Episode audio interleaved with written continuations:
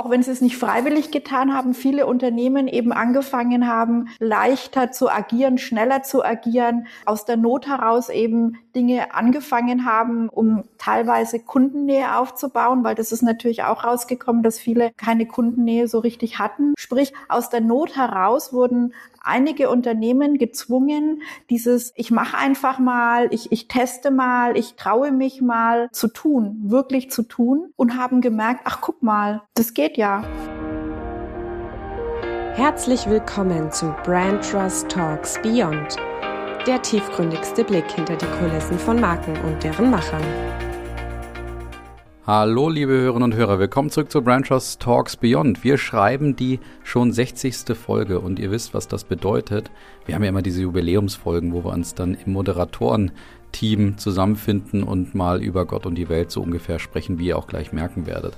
Es trifft sich in gewisser Weise auch die Selbsthilfegruppe der geschädigten Brandys, die nicht aufhören können, auch im Urlaub und überall, wo man sich gerade bewegt, irgendwie die Markenbrille aufzuhaben. Und das merkt man auch zu Beginn direkt und da muss ich mich fast ein bisschen entschuldigen, weil da gibt es ein paar Fremdschämen-Momente, weil wir da so richtig unkonventionell starten und uns beim Thema Gendern eigentlich irgendwie um Kopf und Kragen reden. Aber ansonsten erfahren wir zu Beginn auch, wie Philipp zum Beispiel Urlaub macht und wie er es schafft, innerhalb kürzester Zeit zum gefürchtetsten Gast des Hotels zu werden in seinem Urlaub. Ansonsten haben wir natürlich auch ein paar andere Themen noch. Ich springe mal direkt zum Ende, was sich zum Beispiel daran zeigt, dass wir am Ende ein Commitment abgeben, dass wir nicht mehr über Corona, zumindest in den Jubi-Folgen, sprechen wollen. Und deswegen feiern wir natürlich nochmal alles ab, was es so zu Corona zu sagen gibt. Zum Beispiel wird die Markenwelt einfältiger und auch welchen Einfluss Corona denn auf die Unternehmenskultur hat. Ansonsten gibt es natürlich auch immer den Ausblick, aber auch einen Rückblick auf die bisherigen Folgen. Und wir haben einen ganz, ganz kurzen Rückblick auch auf die Buta war, also die Bundestagswahl, wobei ich ehrlich gesagt dort das Highlight die Wortneuschöpfung von Philipp finde.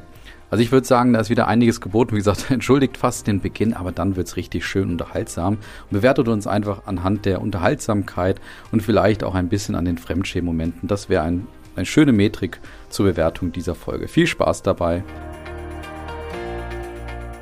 Hallo, liebe Zuhörer und Zuhörerinnen. Wir begrüßen euch heute zu unserer 60. Brand Trust Talks Beyond Folge. Und mit mir sitzen hier meine Co-Moderatoren, der liebe Colin Fernando und der Philipp Spittel-Nilsarski. Ja, sagt mir doch mal, wo ihr heute seid, weil wir sitzen ja leider nicht zusammen im Büro. Lasst uns doch mal teilhaben. Ich bin im Büro, Alex, und hallo an euch beide.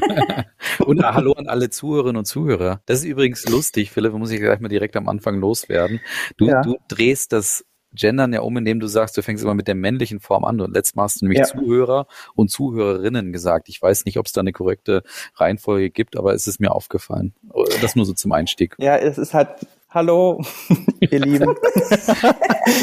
äh, ich bin aus Kreta zugeschaltet. Ich befinde mich gerade auf meinem Hotelzimmer. Ich habe meinen Mann verbannt, der ist unten am Pool und ich habe mit euch jetzt diese Aufnahme. Ja, warum mache ich das? Weil ihr mich beide einfach total wahnsinnig macht, dass du immer so genderneutral sprichst und Alex irgendwie alles in weiblich machst. Das äh, macht und ich mache es einfach, wie mir der Schnabel gewachsen ist. Aber dafür ist also mir letztens, also selbstkritisch ist mir ein Fehler und in Anführungsstrichen Fehler unterlaufen mhm. in dem äh, Versuch, äh, richtig zu gendern. Und zwar habe ich Mitglieder gegendert, unnötigerweise. Wie ich gelernt habe, muss das nicht sein, weil Mitglied ist praktisch die äh, männliche Form. Männliche Form. Und dann, ja. Und mit, ich jetzt die deswegen, weibliche also, Form? Naja, wenn du Mitglieder sagst, ist das schon die Plural, also schon die richtige Genderform auf jeden Fall, also die akzeptierte also Genderform. du musst jetzt nicht Mitgliederinnen und Mitglieder sagen. Das, das ist, möchte ich bei einem Wein mal bitte nochmal analysieren, ja. ob Mitglied weiblich ist. Also Nee, Mitglied ist eben nicht weiblich, ist männlich. Also mit, aber ich habe dann aus Mitglieder, habe ich dann Mitgliederinnen und Mitglieder gemacht. Das klang eben komisch, deswegen habe ich mich informiert und so wie ich es jetzt gesehen habe, ist es äh, auf jeden Fall falsch gewesen. Also nicht falsch, aber zumindest nicht ganz korrekt. Ja. Okay. Ja, das ähm, zum Einstieg. wir das Thema. ich würde auch sagen. Alex kriegt gerade einen Lachflash.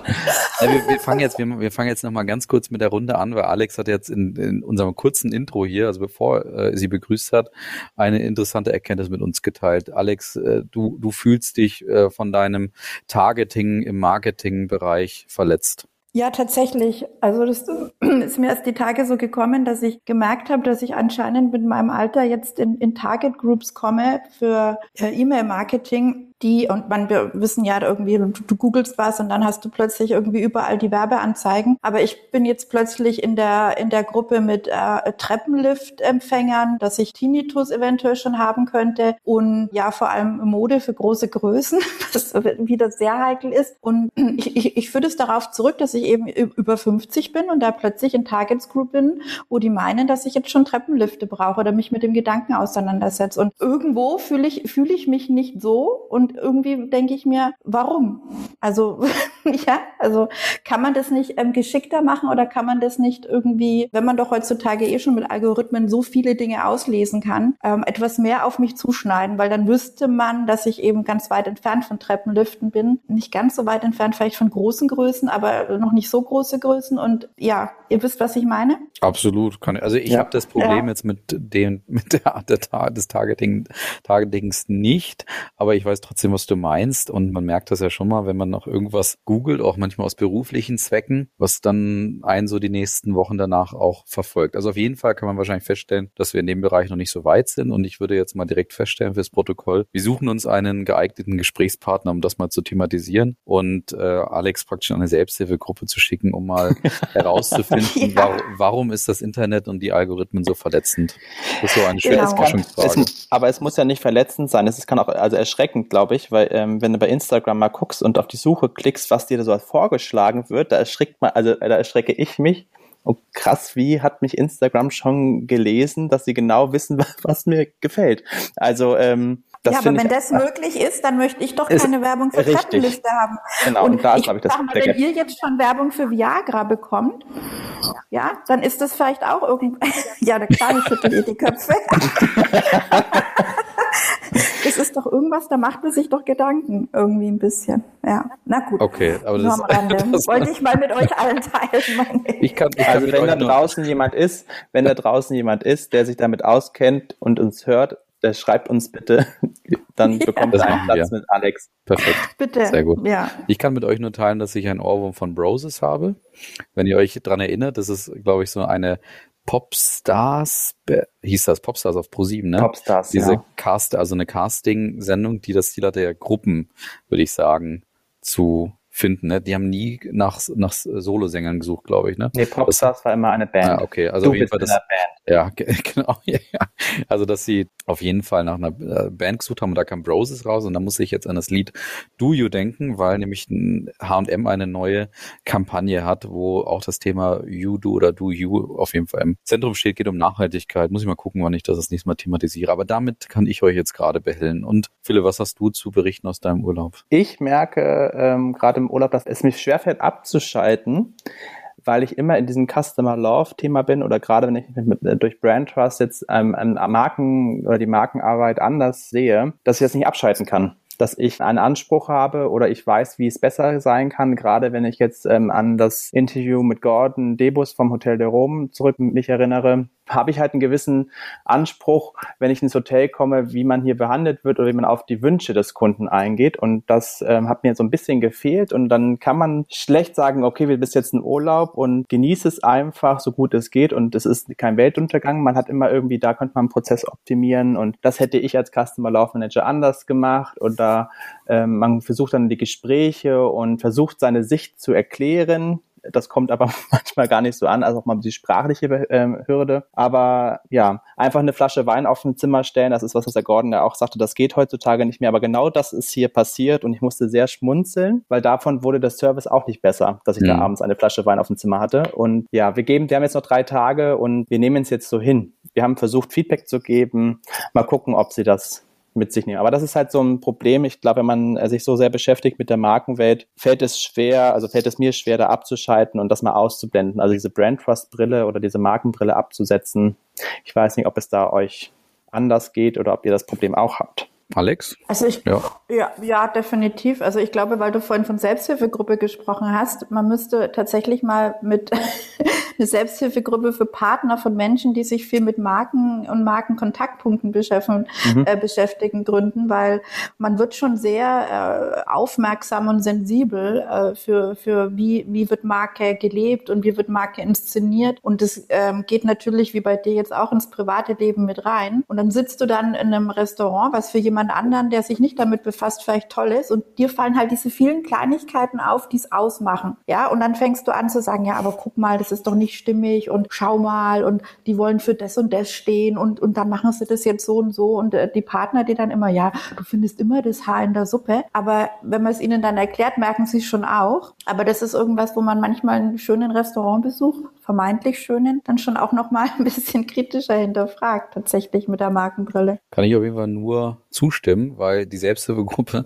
die wäre tatsächlich ziemlich groß. Mal auf erstens die Partner, der von uns sozusagen, von, von den Brand Trustlern und Brandies, aber auch die Workshop-Teilnehmerinnen und Teilnehmer, die teilweise auch ungefragt in Workshops mit uns sitzen, dann zum Thema Customer Journey oder auch Customer Love etwas hören und dann auf einmal anfangen, jegliche Wahrnehmungen oder jegliche Punkte auch wahrzunehmen, die wir manchmal auch kritisieren oder sehen und dann eben tatsächlich auch mit einer ganz anderen Brille äh, durch die durch die Welt laufen. Also das ist schon, also da könnte man glaube ich eine ziemlich große Selbsthilfegruppe inzwischen aufbauen. Ja. Ja. Was ich halt so spannend finde, das habe ich dann den General, General Manager von hier auch erzählt, denn er war dann am dritten Abend stand er dann bei uns, weil er gemerkt hat, ähm, immer wenn unsere Zimmernummer abgefragt wurde, da waren die ganzen Angestellten ganz anders drauf. Äh, anscheinend kam so ein Alert, ne, Achtung, Achtung. und dann kam er abends hin, hat dann gefragt, was denn los sei, und dann haben wir ihm halt auch ein Feedback gegeben, weil ich der Meinung bin, also man muss sich das so vorstellen, man sitzt hier abends im Restaurant und der General Manager und der Hotelmanager, weil das Hotel recht neu hier eröffnet hat auf Kreta, ist permanent anwesend und guckt sich die ganzen Prozesse an. Und wir sitzen dann da und Lars und ich, also mein Mann und ich, sehen die auch und beömmeln uns schon fast, weil das einfach überhaupt nicht stimmig ist und die checken das angeblich. Also anscheinend checken sie es nicht. Beziehungsweise ähm, sie können es gar nicht sehen. Das habe ich ihnen auch dem, als Feedback gegeben. Deswegen, sie sind so mit der Führung des Hotels und ähm, jetzt die ähm, Eröffnungsphase beschäftigt, dass alles rund läuft, dass sie die kleinen Sachen alles gar nicht sehen, was der Kunde sieht. Also wir. Und ähm, das habe ich ihm versucht irgendwie beizubringen. Ähm, er meinte, ja, wir sind noch recht neu und das muss ich alles noch finden, aber es sind halt so Kleinigkeiten. Also im Aufzug hängen überall noch diese Folien drinne, also diese Schutzfolien, die aber teilweise abgeflattert sind oder rausgerissen worden sind und dann ganz kreuz und quer hängen. Und das sind halt so Kleinigkeiten und ich vermute, das kann ein Mitarbeiter, der halt so fokussiert ist auf das tägliche Geschäft, sieht er das nicht mehr. Es braucht da von außen jemanden, der das dann irgendwie den Feedback gibt, irgendjemand an die Hand nimmt, doch von wegen, gut, jetzt gehen wir mal einen Spaziergang durchs Hotel und ich weise mal auf ein paar Sachen hin, die Sie gar nicht sehen. Ich weiß nicht, ob es so einen Beruf gibt. Ich, also klassischer Hoteltester finde ich ist es nicht, weil es auch mit Prozessen hat was zu tun. Einfach aus Customer Love Sicht. Also wie kann ich den, ja, den Kunden zufriedenstellen einfach mit allen Sachen. Und das Auge isst ja auch mit und das Auge macht auch den Urlaub mit. Mhm. Und dann fällt halt sowas auf. Ja, wir machen das ja schon. Bei unserem Hotelprojekt machen wir das zum Teil ja schon. Solche Reisen durch die, durch das Hotel oder eine Analyse durch das Hotel. Wir machen das tatsächlich auch mit Nicht-Hoteliers. Also zum Beispiel, wenn wir jetzt einen Workshop mit irgendeinem Kunden in einem Hotel haben, dass wir, und, und es geht um das Thema Customer Journey, dass wir dann in dem Hotel einfach mal so 30 Minuten so eine Wahrnehmungsübung machen. Was ist denn, wenn du mit offenen Augen durch das Hotel läufst? Was siehst du denn eigentlich? Und dann fallen dir auf einmal doch die Blumen auch auf, die mit ziemlich viel Detailarbeit irgendwo hingestellt werden, aber dann doch die Frage ist, passt jetzt diese Blume eigentlich zu dem Hotel? Oder gibt es einen Grund, dass sie dort sind? Sind die verwelkt oder sind das künstliche Blumen etc.? Also da, wenn du anfängst, sowas bewusst zu machen, dann siehst du auf einmal natürlich ganz andere Sachen. Und äh, ich kann dir da nur beipflichten, und es ist eigentlich schade, dass in so einem, das kann man ja sagen, ist ja ein großes Kettenhotel, in dem du bist, auch äh, mhm. kein, kein günstiges. Und da ist es schon interessant und schade auch tatsächlich, dass das eigentlich so ein, so ein aus meiner Sicht eigentlich trivialer Schritt nicht umgesetzt wird oder so ein trivialer Prozess nicht umgesetzt wird, einfach mal vorab, vielleicht vor der Öffnung oder meinetwegen auch nach der Öffnung, einfach mal Leute dafür zu bezahlen, in Anführungsstrichen, können ja auch übrigens eigene Mitarbeiterinnen und Mitarbeiter sein. Ich erinnere an das Interview mit Klaus, das sie hatte, der von einem Hotel aus Basel erzählt hat, die im Lockdown dann den Mitarbeitenden mal eine Hotelübernachtung bzw. einen Hotelurlaub im eigenen Hotel geschenkt haben, mit dem Ziel,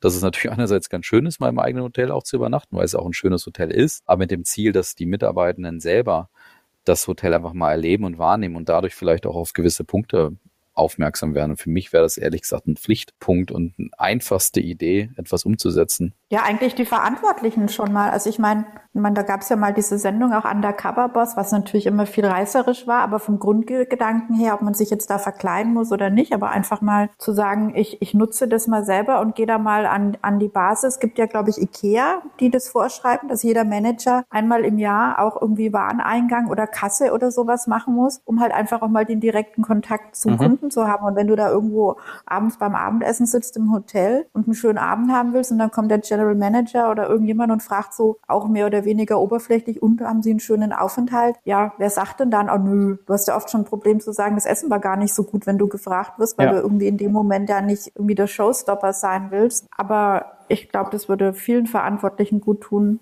ähm, aber da selber mal ihre Leistung auszuprobieren.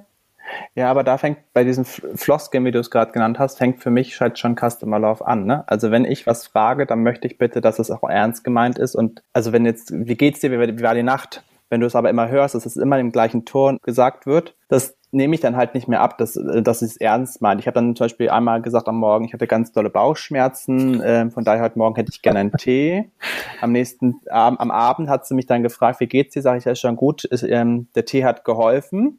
Dann guckt sie mich mit großen Augen an, wieso Tee? Ich sage, ich hatte doch Bauchschmerzen heute Nacht.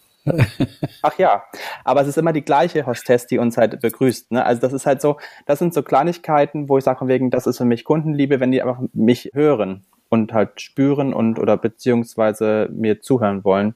Vielleicht einfach mal Mensch sein, vielleicht einfach mal authentisch sein, aber mal Frage Richtig. an euch beide. Ist da unser Anspruch vielleicht einfach auch zu hoch?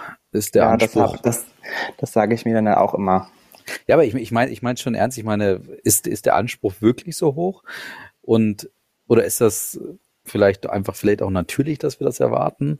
Und auf der anderen Seite vielleicht ist es, ist, ist es auch nicht so einfach, wie wir es hier gerade skizzieren. Ich habe da dazu natürlich eine harte Meinung, aber ich würde euch trotzdem auch mal gern fragen. Ich glaube, das kommt drauf an. Ich glaube, wenn ich jetzt über mich nachdenke, bin ich natürlich auch immer da geneigt, Abstriche zu machen, wo es weniger kostet oder wo ich sage, das ist ein junges Unternehmen, ähm, wo, wo vielleicht irgendwo ein Gründer oder ein Inhaber auch noch nicht so viel Erfahrung hat. Und was für mich halt ganz wichtig ist, was versprechen die mir eigentlich? Also da, wo die, die, die Latte schon hochgehängt wird, was an Versprechungen ge, äh, gemacht wird und somit dann auch an Erwartungshaltung geweckt wird, da schaue ich dann natürlich extra hin, werden diese Versprechungen dann auch wirklich das erfüllt und diese Erwartungshaltung, ja? ja? Also das heißt, manchmal gehst du ja schon relativ ähm, erwartungslos irgendwo rein aber manchmal, da macht ja, wird ja Marketing oder was auch immer da für, für, für Dinge versprochen werden. Und da gucke ich dann schon bewusst hin. Das machen andere vielleicht nicht, denen diese, dieser Marken-Background fehlt. Aber ähm,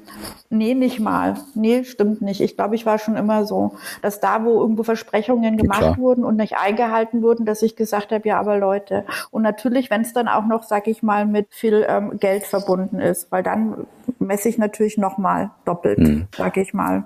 Ja, also da sind wir wieder bei der alten Leier und eigentlich der sehr einfachen Erkenntnis, wenn du ein Versprechen abgibst, dann solltest du es auch halten und Marken sollten das in dem Zuge auch tun, dass sie vielleicht nur das Versprechen abgeben, was sie auch halten können oder wenn sie eben ein neues Versprechen abgeben, dann halt alles dafür tun, dass sie es dann am Ende auch erfüllen. Aber manchmal denke ich mir wirklich, und ich meine, ihr habt natürlich auch tolle Einblicke, auch aus anderen Perspektiven in die Unternehmen. Manchmal frage ich mich wirklich, was ist eigentlich daran so schwer, sowas umzusetzen? Ist es hast du einfach keine Zeit dafür, hast du keinen Fokus dafür, weil einfach Erkenntnis von gestern, wo ich auch das nicht nachvollziehen kann und kein Verständnis für habe. Hab gestern bei also meine Kreditkarte hat nicht funktioniert die letzten zwei Wochen und habe dann natürlich irgendwie im Internet in dem Kartenportal nachgeschaut. Da stand dann irgendwie, dass die Karte inaktiv war. War am Ende auch eh eine Fehlinformation, weil unser Portal sich verändert hat und da irgendwie die alte Karte halt inaktiv war, die jetzt abgelaufen war. Also von daher war das nicht mal das Problem, aber trotzdem bei der Hotline angerufen, die im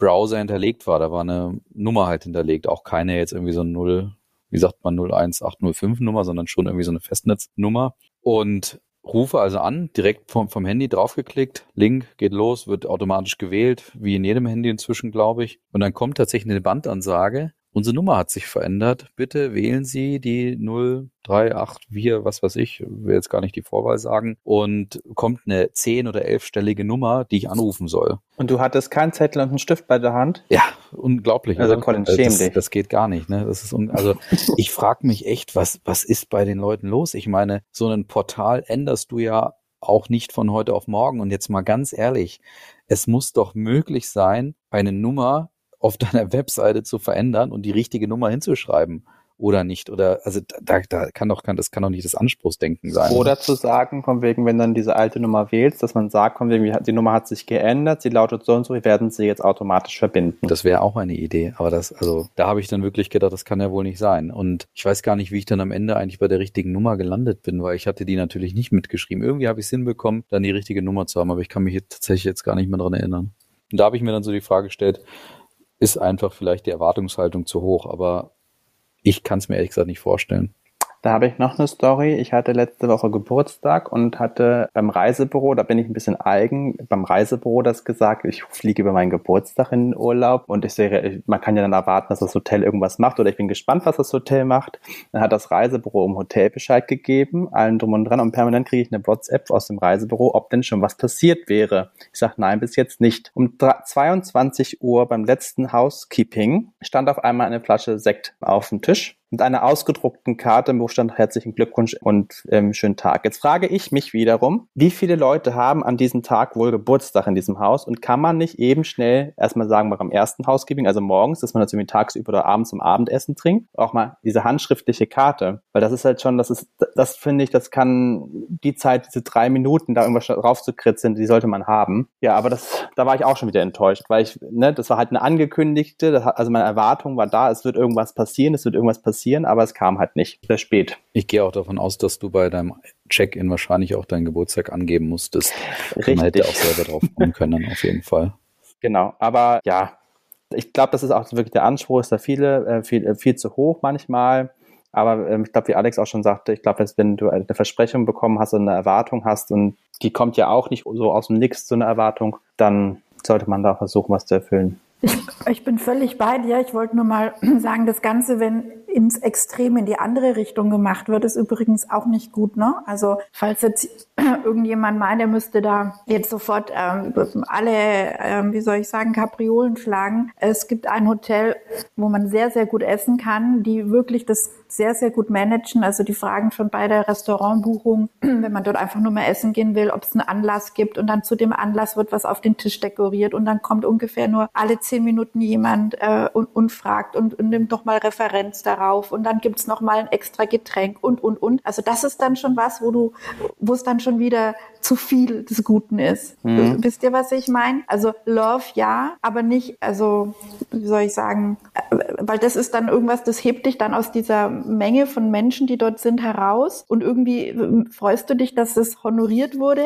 und dass du da irgendwo, dass sie drauf Bezug nehmen und dass sie äh, sozusagen diesen Anlass äh, mit dir feiern. Aber wenn du dann so diese, diese Hauptperson bist und dein Partner dann ständig irgendwie in Gesprächen mit dir unterbrochen wird, weil immer noch mal was kommt und noch mal was kommt, das nimmt dann dem Ganzen so, das gibt dem Ganzen so, kann, kann ich jetzt gar nicht sagen, weiß nicht, ob das jetzt ein Luxusproblem ist, aber also ich glaube, es, es gibt zu viel und es gibt zu wenig. Aber einfach nur sozusagen anerkennen, dass man da irgendwie sagt, man, man ist auf das, was den, den, den Menschen da umtreibt oder was an dem Tag gerade Bedeutung für ihn hat, eingegangen oder grundsätzlich auf seine Bedürfnisse, würde mir, äh, äh finde ich, ist, ist, ist ausreichend, um mir zu vermitteln, dass auch der, der, die Marke oder das Unternehmen an einer Beziehung mit mir interessiert ist. Und das finde ich schön. Naja, im Optimalfall, wenn es authentisch bleibt, glaube ich, wirst du damit nie ein Problem haben, weil Authentizität besagt ja eigentlich automatisch, dass du das tust, was auch von dir erwartet wird. Und wenn mhm. das Hotel im Vorfeld natürlich aussendet, wir sind kundennah, wir uns sind die Kunden auch wichtig und dann natürlich diese Aufmerksamkeit hat, da ist jemand eingecheckt, wir haben einen Alert drin, wenn er Geburtstag hat, dann sehen wir das und dann überlegen wir uns was und dann nehmen wir uns die eineinhalb Minuten Zeit, vielleicht lieber Herr Spittel, Nils Sarski, ähm, herzlichen Glückwunsch zum Geburtstag. Hier eine kleine Aufmerksamkeit. Übrigens, wir wissen ja, dass Sie diesen Wein in den letzten drei Tagen hier vielleicht schon getrunken haben oder Sie sind keine Sekttrinker, deswegen ist alkoholfrei. Also wäre zum Beispiel bei meiner Frau so ein Thema, das äh, könnte man auffallen, dass sie zum Beispiel kein Alkohol trinkt. Dann wäre das, glaube ich, immer im, im richtigen Rahmen. Und in dem Moment, wo du natürlich so in diese Übertreibung gehst, dann ist es, glaube ich, immer noch akzeptiert, wenn du im Vorfeld sozusagen deutlich gemacht hast, dass du immer einen Tick zu übertrieben sozusagen handelst, wenn du immer so ein bisschen mehr Shishi machst, weil im Optimalfall in einer perfekten Welt ist es ja so, dass dieses, dieser, dieses Übertreiben ja von den Kunden gesehen wird und genau sie das auch so wollen. Also der, die Marke sendet aus, wir machen sozusagen immer ein unnötiges Schleifchen noch drumherum. Es gibt dort draußen vielleicht Kunden, die genau auf dieses unnötige Schleifchen drauf stehen. Sie gehen dorthin und in dem Moment kann natürlich nichts zu, nichts zu viel sein sozusagen. Also in der perfekten ja. Welt würde das wahrscheinlich ineinander greifen. Deswegen wäre wahrscheinlich am Ende die Antwort genau darauf, was du eigentlich zu Beginn gesagt hast, wenn du das richtige Versprechen abgibst, das Versprechen, was du aus dir abgeleitet hast, aus deinem Inneren abgeleitet hast und danach handelst und dieses Versprechen erfüllst, dann wirst du, glaube ich, immer auf der richtigen Spur sein. Stimmt, und dann gibt es eben welche, da triffst du es nicht immer 100 Prozent, aber zumindest ist der Wille spürbar und das kommt ja auch an. Ja, hart gesagt, Na? ist es wahrscheinlich so, dann, wenn du sie nicht triffst, dann ist eine Sache falsch. Entweder hast du falsch gehandelt, eben nicht entsprechend der Erwartung, wie du selber vorher gesagt hast, oder ich sag mal hart gesagt, der Kunde ist dort falsch und wird wahrscheinlich dann einfach nicht wiederkommen, weil er sagt, du hast den falschen Kunden angezogen, genau, ja. beispielsweise, ja. Kann, kann ja. auch so ein, so ein Punkt sein. Aber das ist so ein Learning jetzt von mir, gerade weil ich gerade die Aufnahme mit Gordon noch so frisch war, was ich jetzt in der Woche kam das immer wieder bei mir hoch, dieses, diese Unterhaltung mit ihm im Hotel der Rom. Von daher mal eine Frage an euch zwei. Habt ihr auch schon jetzt, ähm, auch Alex, du bist ja genauso neu wie ich hier in dem Milieu Podcast unterwegs. Hast du auch schon Sachen mitgenommen von deinen Gästen, wo du sagst, okay, du siehst es jetzt ein bisschen alles anders? Aber bevor wir dazu kommen, Philipp, ich will nur zu, zu Gordons äh, Episode noch sagen, ja. mein Highlight war das, wo er gesagt hat, dass er sich oder das Team sich notiert, was der Gast bei äh, trinkt oder konsumiert dort. Also erst, ja. Genau, also mhm. also dass sie sich aufschreiben Cappuccino oder schwarzen Kaffee, Dreizucker oder was auch immer, Chai Latte und da einfach sich sowas notieren und versuchen dann auch dementsprechend zu handeln. Das ist ja genau der Punkt, den ich vorhin noch meinte. Aber war so ein kleines Highlight. Ich stelle noch in Frage, er hat ja auch dann sehr authentisch gesagt, glaube ich, dass es nicht immer unbedingt auch dann umgesetzt werden kann oder sie halt hart daran mhm. arbeiten, das umzusetzen. Fand ich auch sehr gut. Ich stelle auch immer noch in Frage, ob das auch immer klappt, aber ich fand mal grundsätzlich diese Notiz und diese Information sehr, sehr cool. War für mich echtes Highlight aus dem Gespräch. Nebenbei war das Gespräch sehr gut, muss ich sagen. Aber jetzt kann Alex antworten. Ja, was habe ich mitgenommen? Ich habe also quasi, ich durfte ja in das äh, Thema Podcast schon einsteigen. Da war ja Corona schon und ich habe ja mein Background in den letzten Jahren war ja das ganze Thema Digital Transformation etc. Und ich weiß, dass wir, wie ich damals diese Weiterbildung auch gemacht habe, dass wir halt immer in der Theorie gesprochen haben über diese VUCA-Welt und was alles passieren kann und äh, wie man eben sich ändern muss und schneller reagieren muss. Und ich habe halt äh, so im, im Rahmen dieser Podcast-Gespräche gemerkt, ja, guck mal, dieser, dieser hypothetische Fall, dass mal eine, eine VUCA-Welt tatsächlich so richtig auf dich einprasselt, die, der ist jetzt gekommen mit Corona. Und ich habe mich ein, total gefreut, dass quasi sozusagen jetzt, auch wenn sie es nicht freiwillig getan haben, viele Unternehmen eben angefangen haben, leichter zu agieren, schneller zu agieren, aus der Not heraus eben Dinge angefangen haben, äh, um, um, um teilweise Kundennähe aufzubauen, weil das ist natürlich auch rausgekommen, dass viele keine Kundennähe so richtig hatten, dann eben plötzlich auf äh, Social-Media-Kanäle aufgesprungen sind, sich an verschiedenen Dingen ausprobiert haben. Sprich, aus der Not heraus wurden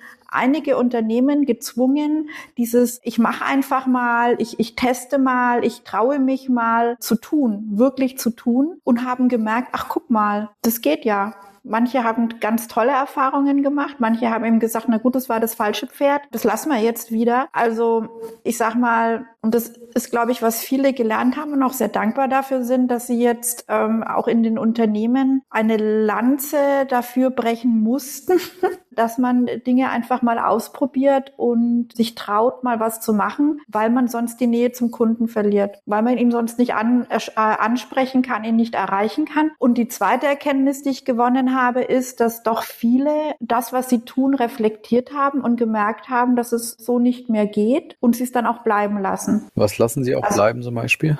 Zum Beispiel Formate, die Sie eben bespielt haben, die, die, wo Sie gemerkt haben, dass dass das ihnen nicht das bringt, was sie eigentlich brauchen, nämlich den Kontakt mit dem Kunden. Tausende Projektpläne und Konzepte, die dann halt eben durch ein Corona sozusagen sowas von disruptiert wurden, ja. Zeit und, und, und Aufwand für sonst, sondern in kleineren Schritten denken. Ja, also Produkte, soweit gehe ich jetzt nicht, da kann ich mich jetzt nicht besinnen, aber dass es eben dann doch vieles hinterfragt wurde, ob man das in, wie bei uns ja übrigens auch bei Brand Trust, also Dinge, die ja vermeintlich gesetzt waren, wo man einfach gemerkt hat, es geht auch anders, es geht auch leichter, brauchen wir das jetzt noch so? Oder macht es jetzt dann noch Sinn? Vielleicht auch in einer Zeit nach Corona, wo sich da doch die Menschen jetzt mit, mit äh, anderen Dingen auseinandersetzen mussten und konnten und gemerkt haben, es geht auch. Also es hat viel entzerrt, drücken wir es mal so aus.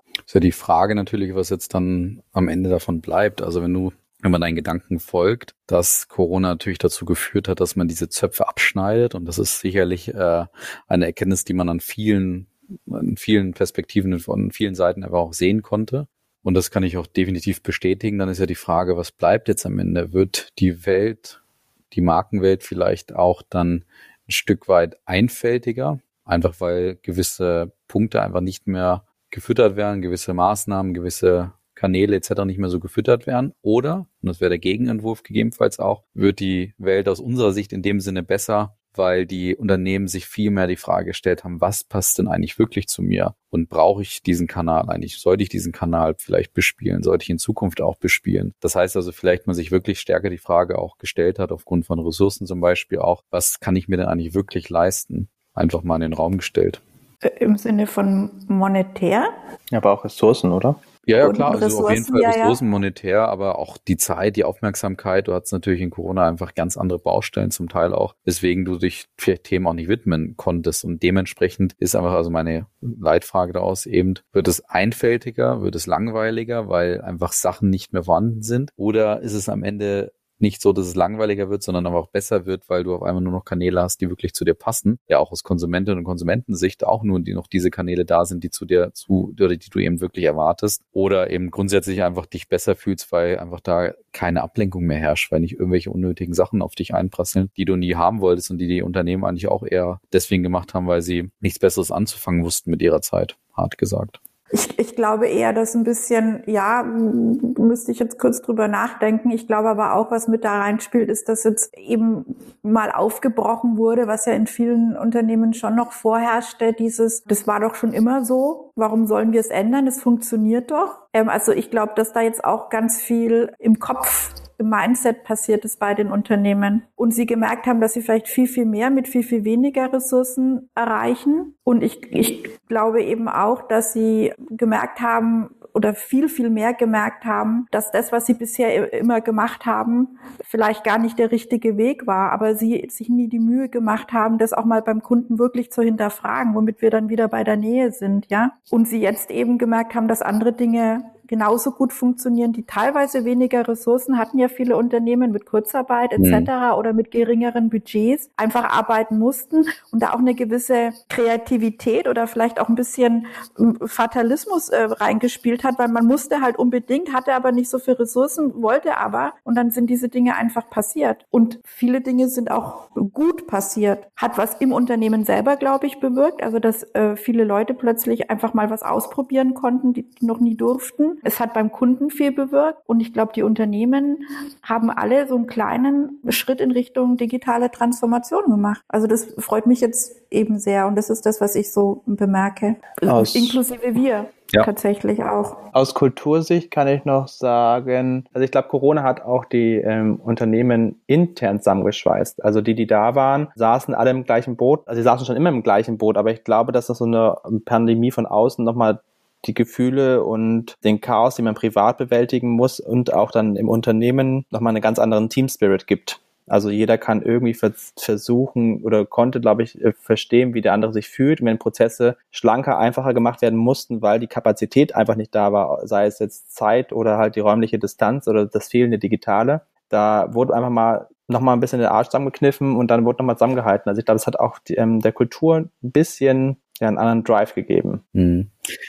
Da habe ich, da habe ich so eine differenzierte Meinung zu, aber es ist ja natürlich auch immer so, dass es auch immer auf den individuellen Fall ankommt. Aber ich glaube, dass es da in den letzten eineinhalb Jahren so Phasen gab, die du sehen konntest. Und ich glaube schon, dass es definitiv diese Zusammenhaltsphase gab. Irgendwann am Anfang der Pandemie wahrscheinlich, weil man dort gemerkt hat, da geht es viel um Solidarität, egal für wen, ob draußen oder drinnen oder in der eigenen Familie oder eben für Leute, die einfach Unterstützung brauchen und so weiter. Auch im Unternehmen ganz, also Leute einfach mit ganz anderen Herausforderungen konfrontiert. Ich glaube, da gab es viel Solidarität und daraus auch dieses Zusammenhaltsthema. Ich glaube aber, wenn man das jetzt mit einem soziokulturellen Forscher anschauen würde, der ich jetzt nicht bin. Aber einfach, wenn ich das jetzt mal so aus meiner Perspektive betrachte, glaube ich, gab es auch die Phasen, wo dieses Thema Zusammenhalt auch wieder, ich sag mal, in Richtung Egoismus abgedriftet ist, einfach aufgrund dessen, dass du gesehen hast, du musst auch schauen in dieser Krise, wo du selber auch bleibst, weil du dann gemerkt hast, Solidarität ist natürlich schön, solange wie es uns allen auch gut geht. Aber Solidarität hat auch dann ein Ende, wenn du merkst, jetzt geht es an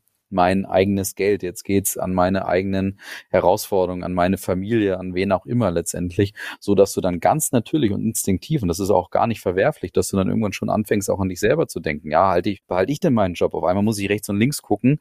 Ja, da werden Jobs abgebaut. Hm, hoffentlich überlebe ich das hier überhaupt letztendlich. Ne? Und ich glaube, ganz, ganz natürlich wird es da so Phasen geben haben in Corona, die nicht zwangsläufig gleichförmig und, und verallge, zu verallgemeinern sind. Aber ich glaube, wenn man das jetzt mit einem Forscher sich anschauen würde, würde man wahrscheinlich einfach ganz natürlich auch diese Ebenen finden, weil einfach sich die Herausforderungen und die externen Faktoren immer wieder auch verändert haben. Eine neue Welle, dann dachte man, alles wäre vorbei und dann kommt wieder irgendwas, dann kommt ein neuer externer Faktor dazu, dass wir irgendwie von Mutationen hören. Also wenn du die all diese, diese Herausforderungen während Corona sozusagen dann ganz detailliert anschaust, glaube ich, hat jede einzelne neue Herausforderung auch einen neuen Reiz gesetzt, der wiederum zu anderen Verhalten geführt hat. Mhm. Also ich glaube nur, das, das will ich eigentlich sagen, ich glaube, man muss da aufpassen, weil das ist jetzt ja der Klassiker, dass jetzt irgendwie alle möglichen Podcasts und Beratungen da so zu verallgemeinernden Erkenntnissen kommen. Und ich glaube, da bin ich jetzt gerade so an der Stelle, da muss man auch wiederum aufpassen, dass man das jetzt, dass man das nicht zu sehr vereinfacht. Ne? Ja, kann ich schon teilen, deine Meinung. Das ist es aber grundsätzlich, man muss das, glaube ich, grundsätzlich auch so sehen, dass du sagst, okay, was bewirkt es für mich als, als Persönlichkeit, als Mensch mit meinen ureigenen Ängsten und was bewirkt aber auch diese äh, Herausforderung der letzten mit Corona für mich als äh, äh, äh, Unternehmen und für meine Position im Unternehmen. Also weißt du, was ich meine? Ich habe mich eher auf diese Herausforderung, die ich im ja, Unternehmen ja. habe, wo ich eben ganz viel gespürt habe vor Corona, dass es Leute gab, die gerne mal was probiert hätten, die gerne mal einen anderen Weg eingeschlagen hätten, äh, die immer wieder an diesen alten Denkmustern gescheitert sind, weil es ja äh, immer lief und, und die jetzt sozusagen wie eine Befreiung erlebt haben, weil ihnen eben Corona Möglichkeiten eröffnet hat. Und ja. deswegen natürlich hast du als, als, äh, als, als, als Mensch ganz einfach natürlich deine ähm, persönlichen Probleme auch durch Corona gehabt und Ängste und, und, und Situationen. Ja, klar, aber ich, ich habe es jetzt wirklich aus der ja, ja, äh, aus dem Gedankenraum auch be betrachtet, ja. ja. Also ich will jetzt nicht sagen, dass man im Hinblick auf die digitale Transformation dankbar sein muss für Corona, aber es war sicherlich etwas, was dem Ganzen einen Boost gegeben hat im Sinne von ähm, einer Unternehmenskultur, die ja zum Beispiel Startups und, und alle zum Teil auch schon haben, die halt in, in, in kurzer Zeit für ein Problem eine schnelle Lösung finden mussten und die dann einfach angefangen haben zu machen und im Laufe der Zeit eben gemerkt haben, okay, da muss ich ähm, justieren, da muss ich besser werden, das, das lasse ich bleiben etc. Und so ein bisschen war Corona ja auch. Ganz klar, wie gesagt, ich glaube, äh, also es ist ja definitiv auch was Wahres an allen dran. Ich komme nur immer, also für mich war einfach die Erkenntnis, ich glaube, man muss mit den Verallgemeinerungen aufpassen. Das ist ja auch klar, ich glaube, jeder, wenn man, wenn man solche Thesen raushört, weiß man auch, dass es nie immer auf alle übertragbar sind. Aber das ist eigentlich wiederum spannend. Das war eigentlich für mich so die Erkenntnis, wenn du dann so in diese, in diese ähm, Feinheiten reinguckst und das Feingliedrige analysierst, dass da, glaube ich, wieder total spannende Erkenntnisse dabei wären, auf jeden Fall. Aber grundsätzlich, ich glaube, was mir noch eingefallen ist, derjenige, der irgendwann mal den QR-Code erfunden hat, der ist sicherlich dankbar für das Thema Corona. Also eine bessere Ja, da kriegt er bei jedem QR-Code. Nein, um Gottes Willen, aber das, das wäre, das wäre, das wäre, wäre auf jeden Fall ein gutes Geschäftsmodell gewesen, wenn das ja. so gewesen wäre. Also ein Lizenzmodell QR-Code, ja, das wäre es gewesen. Naja, schade. Zug ist abgefahren. Was so, hast denn du so? Ähm, ja, äh, achso, ja, ich, ich, du machst ja auch ein bisschen Podcast nebenbei. Ja, ich mache auch nebenbei Podcast, hast du recht. Ähm, also ich hatte natürlich jetzt meinen Urlaub zwischendurch da, aber vor dem Urlaub habe ich ja noch mit Carsten Baumgart und mit Marius Streb gesprochen. Und das waren ja beides für sich sehr spannende oder wie immer spannende Gespräche auch. Bei Carsten Baumgart war so dieses Thema Brückenbau ja das, was mich nach wie vor sehr beeindruckt, eben zwischen diesem Brückenbau herzustellen, zwischen der Wissenschaft, die aus meiner Sicht viel zu wenig Aufmerksamkeit bekommt, aber sich da oder also auch selber schuld ist, einfach weil sie in veralteten Strukturen denkt, in veralteten Anreizsystemen denkt und gar kein Interesse hat, irgendwie überhaupt ihr großartiges Wissen auch der, für die Praxis vielleicht in irgendeiner Form zielgruppengerecht aufzubereiten, weil da einfach keine Anreizsysteme in dem Bereich herrschen und viele Sachen eben einfach wirklich verkrustet sind und auch nach alten Systemen einfach noch funktionieren. Also derjenige, der einen guten Kontakt hat zu einem Journal oder der einfach ein glorreicher Professor ist, der kriegt halt die Publikation im A-Journal. Und derjenige, der vielleicht eine tolle Studie hat, aber eben noch nicht so renommiert ist, der kriegt halt eher eine Publikation im CD oder E. Journal. Und das sind halt einfach alte Strukturen. Aber das war natürlich schon sehr beeindruckend, hat mich schon auch gefesselt und mitgenommen. Bei Marius war natürlich der Punkt sehr interessant, das ganze Thema KI. Und da hat mich tatsächlich bei ihm sehr stark überrascht, dass er den KI-Fortschritt in Deutschland stärker eingeschätzt hat, als ich das eigentlich gesehen hätte, weil er hat, ich habe ihm da die Frage gestellt, mit wie vielen Punkten würdest du es bewerten auf einer Skala von 0 oder 1 bis 10 und er hat dann, glaube ich, eine 6,5 oder sowas gegeben oder eine 6 zumindest und das war doch höher, als ich gedacht habe auf jeden Fall. Hat mich übrigens auch irritiert. Ja, das ist doch ja, spannend. Ich, ich hätte uns da auch viel, viel niedriger, ja. ehrlicherweise, bewertet. Ja, ist immer die Frage auch, wie den Maßstab ansetzt. Aber ich fand die Begründung, wie er es gemacht hat, natürlich sehr gut. Und er ist natürlich auch wahrscheinlich auch dadurch, dass er so tief drin ist, auch ein bisschen befangen, weil er natürlich dann wahrscheinlich schnell auch diesen, diese selektive Wahrnehmung hat. In meinem Umfeld ist es sehr weit. Das ist so, wie wenn du uns fragen würdest, wie weit ist es denn mit der Markenführung in Deutschland? Wenn wir natürlich aus unserer Brille beantworten, dann würden wir sagen, ja, total weit. Aber wenn man es dann, wenn man sich überlegt und vergegenwärtigt, wie viele Unternehmen es in Deutschland oder in Europa oder wo auch immer auf der Welt halt gibt und dir dann die Frage stellst, wie viele von denen nutzen Marke schon als Instrument, um wirklich erfolgreich zu sein, dann würdest du merken, dass es ein verschwindend kleiner Prozentsatz ist letztendlich. Ne? Und das ist vielleicht dann auch so ein bisschen dann diese ja, selektive Wahrnehmung in dem Bereich. Ja, ich höre die Glocken läuten. Ich weiß nicht, ob ihr die Glocken auch läutet. Vielleicht ist das für uns ein Zeichen, dass wir zum Ende kommen sollten. Was gibt's denn, auf das wir uns freuen dürfen in den nächsten Wochen und Monaten bei euch so? Also neue Gesprächspartner zum Beispiel. Ich hatte gestern tatsächlich ein Briefing-Gespräch für eine Aufnahme, die ich übernächste Woche machen werde. Du bist doch immer noch im Urlaub. Das heißt, nicht mal das war, ich dachte, das wäre die einzige Ausnahme im Urlaub. Podcast ist die einzige Ausnahme und ah, das ja. zählt dann zwei Termine. Nein, das war mir wichtig, weil ich das Briefing halt schon machen wollte, damit wir einfach ähm, wissen, wovon wir reden wollen. Und ich fahre jetzt äh, zu Wendt und Kühn dann in zwei Wochen zu meinen Engeln. Und ähm, das Gespräch mit dem Leiter Marketing und Vertrieb lief sehr, sehr gut. Der hat mir schon sehr viele Einblicke gegeben und die sind seit 1915 auf dem Markt und der hat ganz coole äh, Vergleiche gezogen ähm, zum Thema Konkurrenz, also, also mit Wettbewerber. Und das wird sehr spannend in der Folge auf alle Fälle werden. Das Thema, ja, wer ist eigentlich mit Ihnen auf Augenhöhe, beziehungsweise mit wem müssen sie sich messen. Und da kommt nichts aus dem Erzgebirge. Das fand ich sehr spannend. Er hat ein paar Marken genannt, wo ich dachte, okay, solche Engelchen aus Holz, handgearbeitet, hätte ich jetzt nicht mit äh, Interieurmarken verglichen. Aber erst macht er und das fand ich sehr spannend, die Ansichten. Das heißt, du läutest dann mit der Folge dann auch die Weihnachtszeit so ein bisschen ein? Richtig, genau. Kommt die, die dann auch, die kommt schon zur Adventszeit, ne? Die kommt zur Adventszeit. Das ist doch, das ist doch schön. Alex, was ist Super. bei dir? Was ist bei dir so offen? Plan? Also als nächstes werde ich mit, ähm, ja, falls du dich entsinnest, du hattest doch die Marion Endres bei dir im Podcast, Klar. die Geschäftsführerin vom Ideenhaus. Und ich habe mir jetzt die andere Geschäftsführerin vom Ideenhaus äh, geschnappt, die ja ein bisschen, ähm, sage ich, mehr ähm, into Marketing auch ist. Und da haben wir jetzt auch schon ein Briefinggespräch gehabt. Die Aufnahme wird tatsächlich morgen sein. Und da geht's schon ganz stark um ja Corporate Identity aber ähm, ich sag mal ähm, aus einer wie mutig wollen wir sein Sicht. Und bin noch an jemanden dran, der für sich selber jetzt gerade noch überlegt, weil der ist in einer in einem Unternehmen, wo ich sage, das das das steht eigentlich ein bisschen für es verändert sich ganz ganz wenig.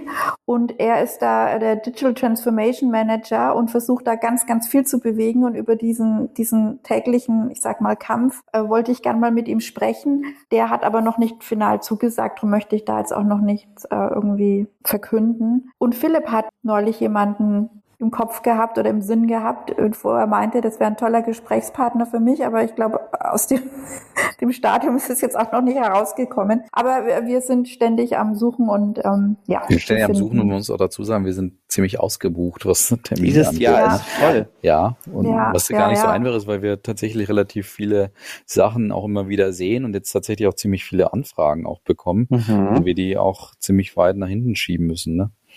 Ja, naja. aber gerne trotzdem. Wer Lust hat, einfach schreiben. Ja. Wie, wie läuft's mit Magdalena Rugel, Alex? Meine Alltime-Frage.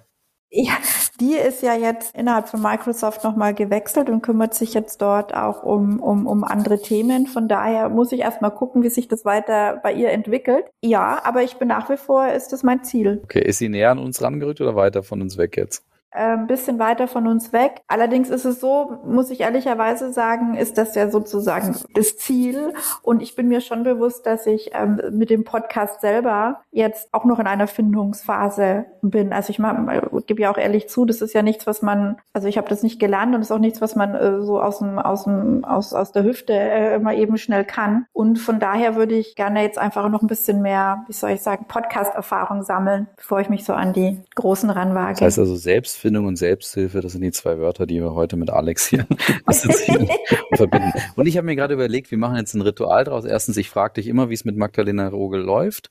Zweitens, wir grüßen Magdalena hier ganz herzlich von Branchers Talks Beyond ohne dass sie uns wahrscheinlich zuhört. Und natürlich hört sie uns zu, genauso wie alle anderen Größen hier auch. Aber trotzdem ähm, grüßen wir sie und das machen wir jetzt so lange, bis sie irgendwann hier ist. Oder bis ja. irgendjemand ihr erzählt, dass sie ein riesiger Star in einem Podcast ist, der vielleicht nicht zwangsläufig in ihrer Sphäre gerade bekannt ist. Aber da kommen wir jetzt hin. Ne? Das ist einfach so. Und ich habe sie auch direkt geduzt, gehört ja bei Beyond auch dazu. Sowieso, ja. bei ihr auch. Ja, also ich glaube, sie wäre da auch sehr entspannt. Ja, und bitte nicht vergessen, das BVG Social Media Team ähm, so, liegt ja, schon auch noch am Herzen. Grüße nach Berlin. Auch, Dann grüßen ja. wir das auch noch. Da kommen wir auch dran. Die, das die feiere ich täglich, ja. also ja. So, ich würde sagen, wir machen den Deckel drauf, wie ich immer zu sagen pflege. Und ich kann ja nur berichten, ich habe ja mit Jürgen, mit unserem dritten Partner bei Brand Trust und unserem zweiten Gründer, das Gespräch äh, demnächst. Ich glaube, das kommt auch kurz vor Weihnachten dann raus, Philipp, oder? Genau, zur 65. Jubiläumsfolge, also ja, Jubiläumsfolge, die 65. Ja. Heute haben wir die 60. Also noch fünfmal hören.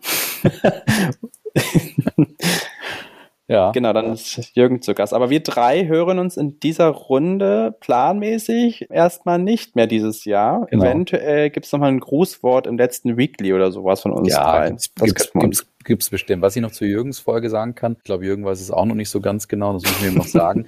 Er muss, er muss ja den Einwortwert von Klaus definieren und finden. Also es wird eine richtige Herausforderung. Das heißt also, da können die Leute auch drauf gespannt sein, wie ist denn der Einwortwert von Klaus-Dieter Koch. Und ich habe mir gerade überlegt, wollen wir uns selber ein Commitment geben, dass wir im nächsten Jahr bei der nächsten, also bei der 70. Folge, und wir gehen natürlich davon aus, dass es uns bis dahin definitiv auch noch geben wird, also bei unserer nächsten Jubiläumfolge, wollen wir uns das Commitment geben, dass wir nicht mehr über Corona sprechen? Ja, das können wir versuchen, gerne. Ich glaube, es war heute die letzte Folge, wo wir ein Fazit aus Corona ziehen, weil dann ist irgendwann fehlt auch mal vorbei mit Corona-Fazits. Ja. Okay, dann wir haben wir das nicht über die Bundestagswahl ja, gesprochen. Irre, das ist schon mal was Gutes. Äh, nee, habe ich jetzt auch gerade keine Lust drauf. Es ist ja nichts Überraschendes passiert. Die Grünen haben nicht so stark abgestimmt, wie man es erwartet hatte. Laschet war schwierig.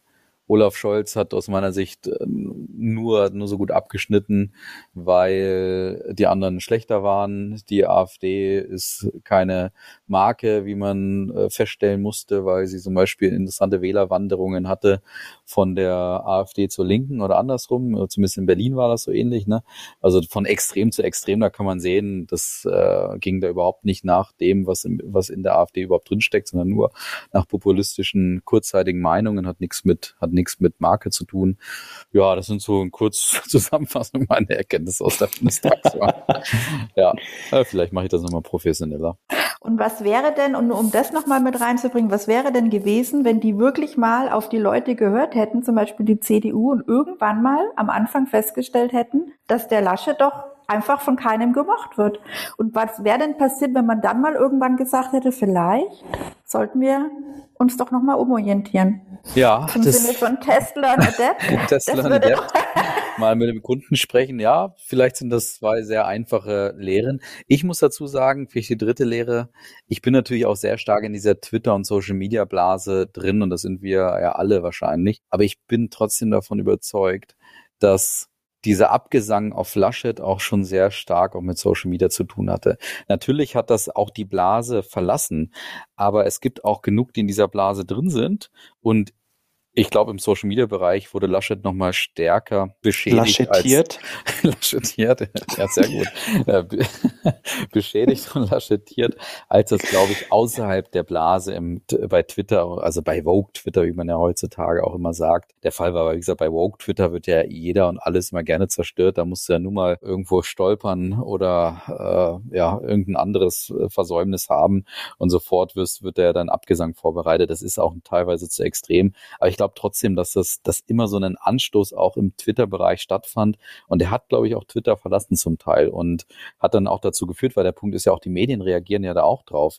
Ich habe dieses Lachen im Hintergrund bei der Flutkatastrophe, was man mhm. ja ganz oft schon als Punkt auch sieht, wo das ganze Thema dann auch wirklich einen Abstieg erfahren hatte. Das habe ich zuerst in Social Media gesehen und aus meiner Sicht sehr, sehr früh. Und natürlich haben die, haben die Medien ja auch ihre Fühler im Social Media, sehen sowas und machen daraus nachher einen Bericht. Und dadurch hat es dann, glaube ich, auch, äh, ist es dann ja auch vielleicht auch zu Recht dann auch irgendwie auf den Titelseiten der Blätter der, der Zeitungen auch gelandet. Und ich glaube tatsächlich, auch wenn es sicherlich anders gesehen wird inzwischen, aber ich glaube, tatsächlich, dass die Parteien Social Media in der Hinsicht unterschätzt haben. Mhm. Ja. ja. Ich, Punkt. aber machen wir kein Polit-Talk. machen wir aber, bevor wir jetzt, aber, aber laschetiert, Philipp, laschetiert ist Hammer. Hast ja, du, das, ich noch was geklaut oder hast du das Nein, glaube ich nicht. Es ist mir, weil ich habe, ich sage immer, der, äh, der Scholz hat rumgemerkelt, weil ähm, der auch, der hat die Gabe gehabt, so komplett bei allen Talkshows, die er so besucht hat, so total ruhig zu sein und halt so wie die Merkel, die ist ja auch selten, also ich glaube, ich habe es ja einmal jetzt erlebt dann in der ähm, in der Corona-Zeit, wo sie wirklich emotional krass wurde. Der ist ja wirklich einfach nur, ja, hat nur noch die Raute gefehlt, dann und das Jackett, dann wäre der Scholz das männliche Pardon von Frau Merkel.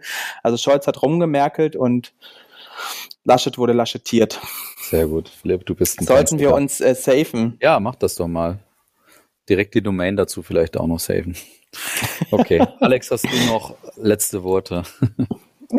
Nein. Bring noch Seri Seriosität hier ja, genau, die Runde zum Schluss. Aber da, da, du eröffnet hast, Alex, musst du auch schließen. Ich sag Tschüss. Ja, also äh, liebe Zuhörerinnen, dann äh, schließe ich jetzt hier einfach mal offiziell unseren, wie ich fand, sehr interessanten, kurzweiligen und spannenden Talk. Klar, muss ich ja jetzt auch sagen. Nein, ich hoffe, wir konnten euch jetzt, sage ich mal, mit der letzten, mit dem letzten Corona-Fazit von unserer Seite noch ein paar Denkanstöße auch mitgeben. Und wie, wie immer freuen wir uns über Feedback, Kommentare, Anregungen, was auch immer. Bewertungen, Meinungen, Rezensionen. Bewertungen, Rezensionen, überall da, wo ihr Podcast hören könnt. Äh, lasst doch bitte mal was da. Das, äh, da freuen wir uns auch wirklich drüber. Auch über jedweden Kommentar zu unseren Podcast-Aktivitäten. Davon leben wir nämlich ein Stück weit auch als Moderatoren, dass wir merken, wie, wie kommen wir an. Und wie ihr vielleicht auch merkt, ganz im Sinne von Test Learner Depth versuchen wir natürlich auch immer unser Format ein bisschen ähm, zu ändern, interessanter zu machen, spannender zu machen. Und in dem Sinne,